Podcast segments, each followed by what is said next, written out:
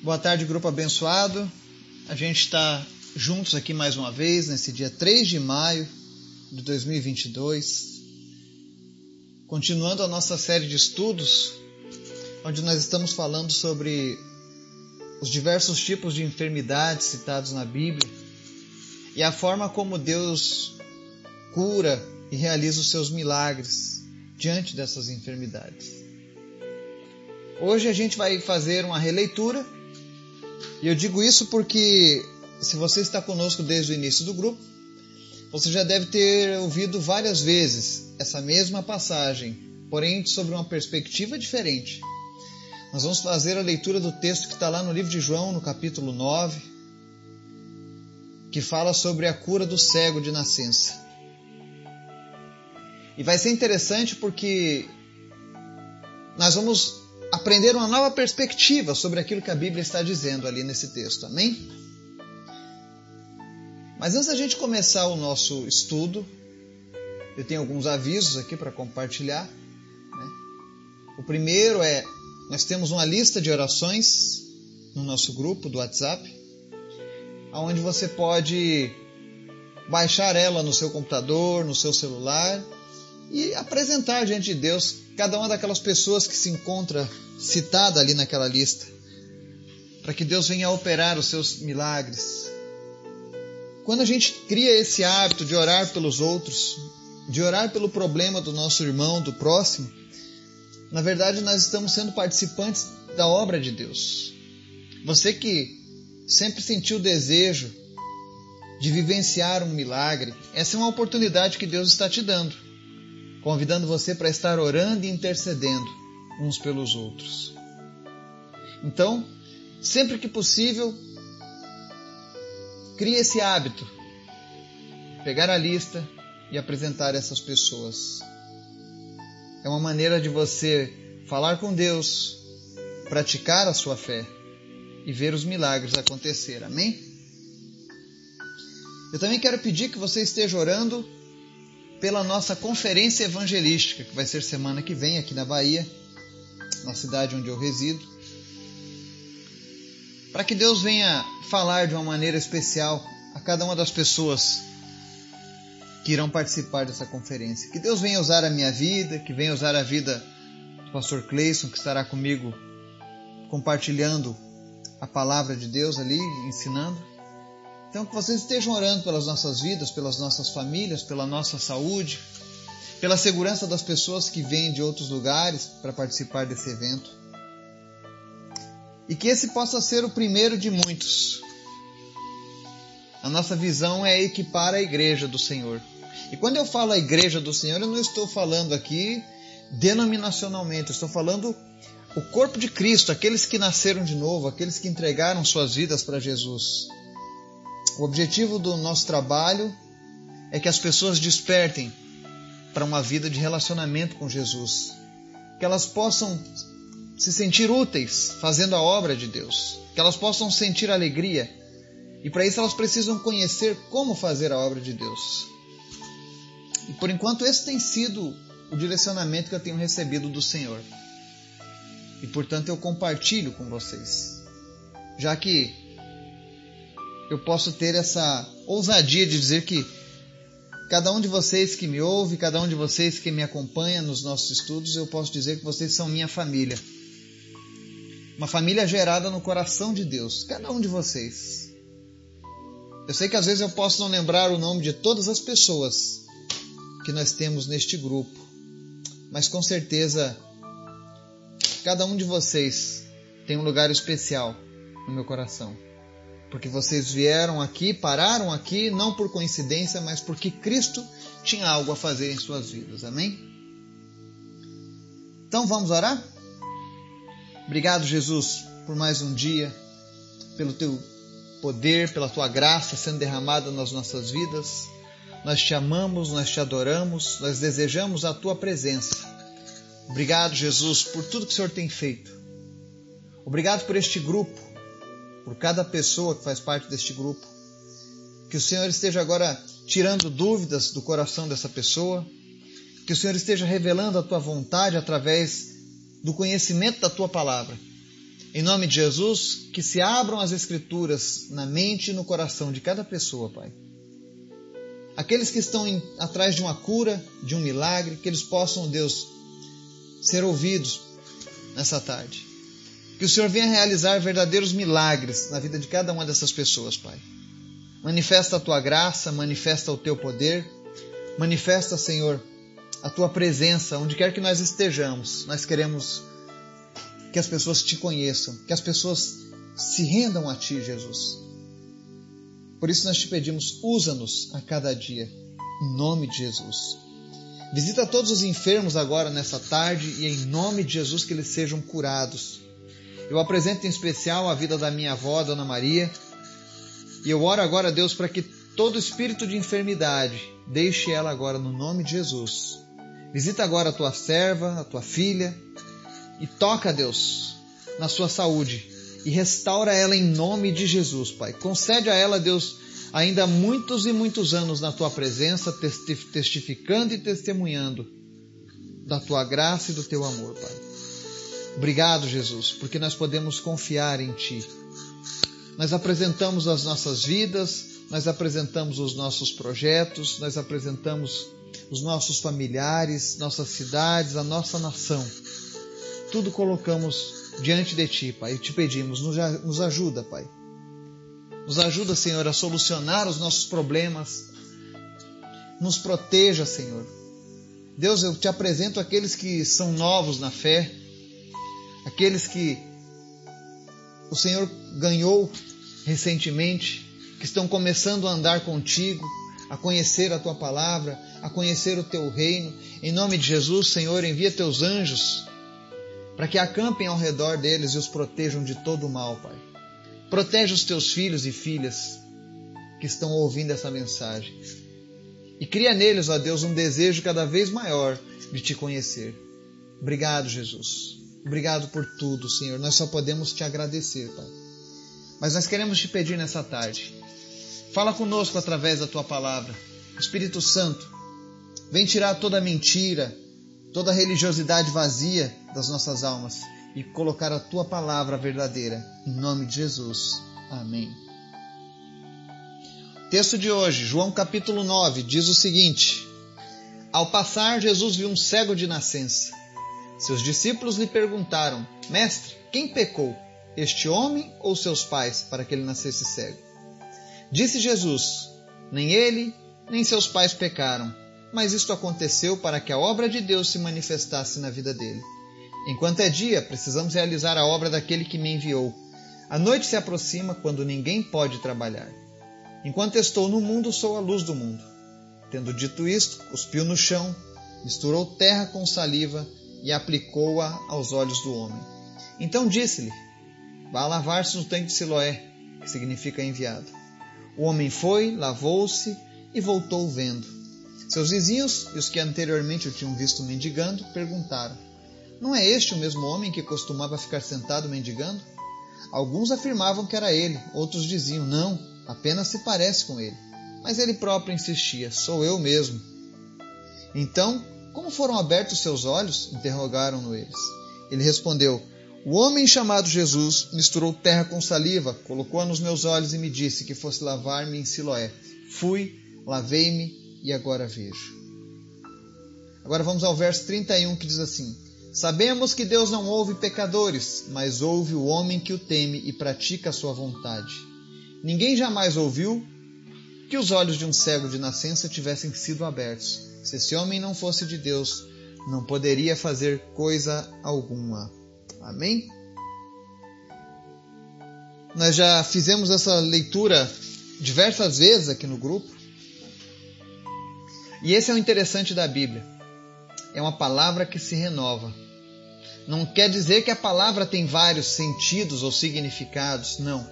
Mas o entendimento dela pode ser aplicado em diversas áreas da nossa vida.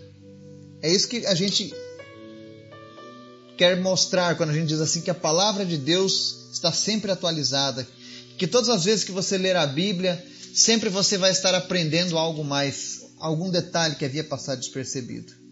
E essa semana a gente está falando sobre as enfermidades, a origem das enfermidades.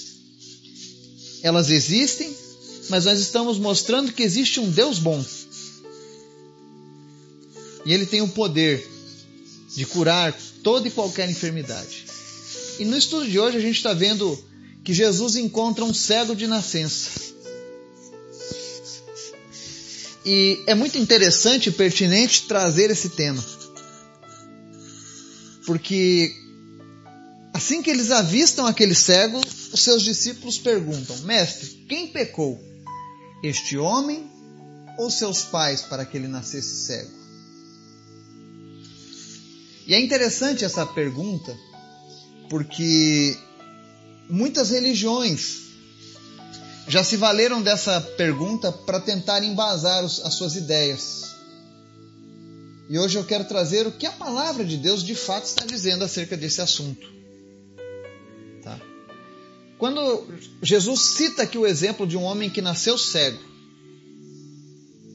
era um costume de algumas religiões orientais, inclusive alguns judeus, atribuir isso a, a um pecado cometido pelos pais ou uma maldição dos antepassados, por exemplo. Mas a própria palavra de Deus fala que Deus condena um ditado que se dizia em Israel, que falava o seguinte: os pais comeram uvas verdes e os dentes dos filhos se embotoaram. Deus proibiu esse tipo de, de ditadinho em Israel. E ele falou: a alma que pecar, essa sim morrerá. O pai não vai pagar pelo erro do filho, o filho não vai pagar pelo erro do pai. Deus deixou bem claro isso já no Antigo Testamento.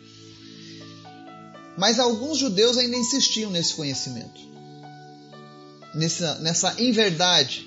Eu posso dizer que era uma fake news, espalhada especialmente pelos fariseus.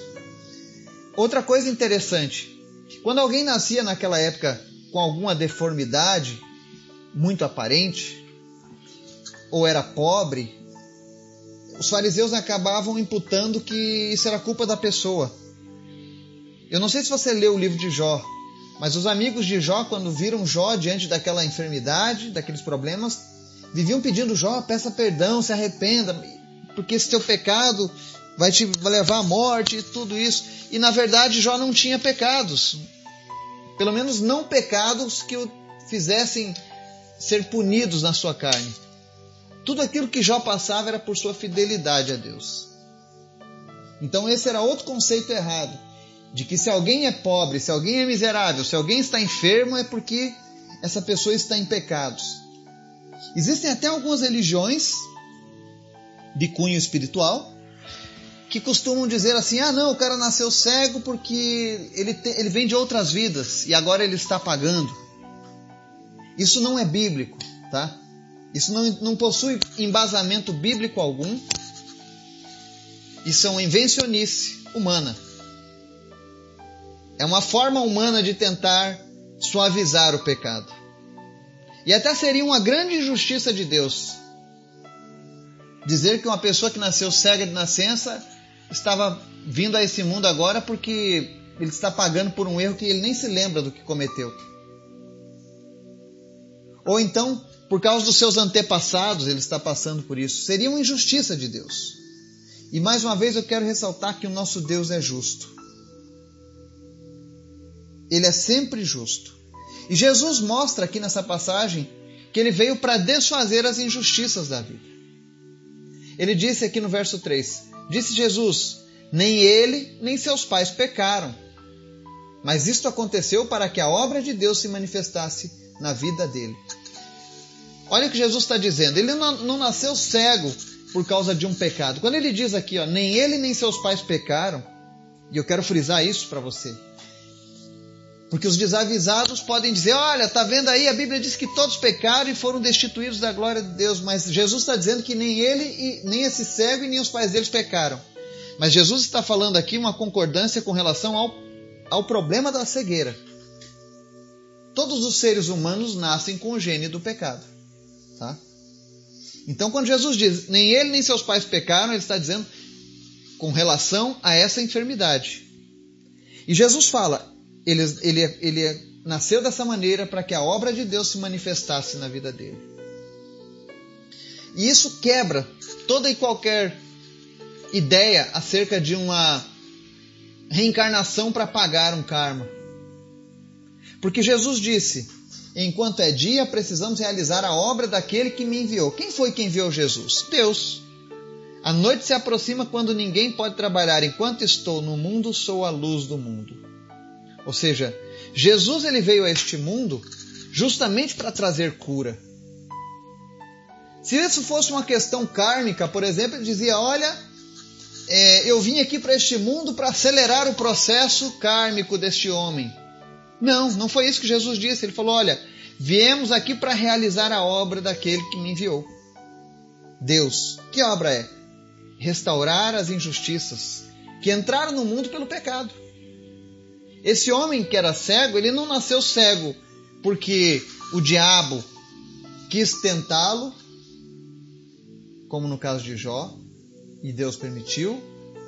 Ele não nasceu cego porque Deus falou assim: não, ele é, é, é vai nascer cego porque eu quero. Não.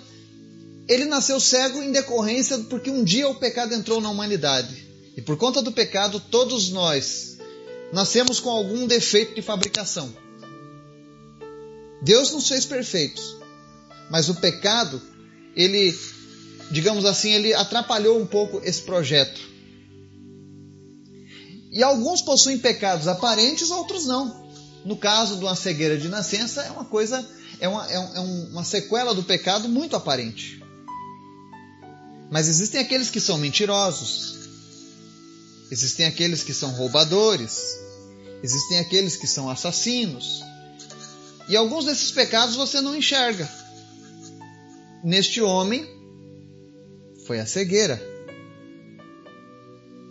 E Jesus mostra, durante a leitura desse texto, que, que a obra que Deus estava fazendo nele não era apenas restaurar a cegueira física, mas a espiritual também. Porque quando Jesus cura este homem, ele vai lá para dar o testemunho diante da sinagoga dos fariseus e eles começam a questioná-lo sobre a, a veracidade dessa cura. Querendo lançar dúvidas, porque eles não queriam reconhecer que Jesus era Deus. Eles estavam muito fixados na sua religiosidade. Eles se sentiam em risco com a presença de Jesus. Mas a verdade é que Jesus também abriu os olhos espirituais daquele homem.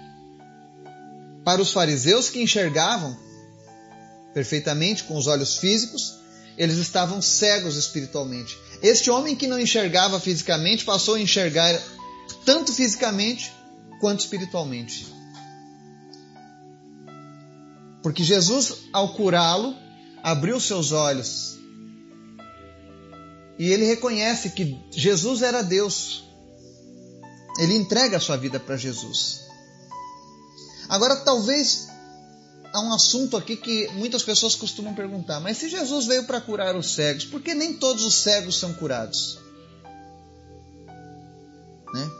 Será que Deus não quer curar os outros cegos? Bom, isso é uma coisa pessoal e individual. Mas eu quero compartilhar aqui um testemunho de uma pessoa. O nome dela é Fanny Crosby. Essa pessoa, por volta do século XIX, ela escreveu cerca de 8 mil hinos de louvores a Deus. Essa pessoa, Fanny Crosby, produziu cerca de 8 mil hinos. E como ela tinha essa essa, esse dom de compor hinos de louvores a Deus, para que as pessoas não, não achassem problemático, ela começou a publicar esses hinos a pedido dos seus editores em nomes de pseudônimos. Mas todos esses hinos do século XIX, quase todos foram compostos apenas por uma pessoa, Fanny Crosby. E quer saber uma coisa que é interessante na vida de Fanny Crosby? Talvez você nunca tenha ouvido falar sobre ela ela ficou cega nos primeiros meses de vida. Então, quando você olha a perspectiva de Deus sobre realizar obras e ser glorificado, aquele cego de nascença passou a enxergar e o seu testemunho glorificou a Deus, Porque os fariseus agora sabiam que Jesus era filho de Deus.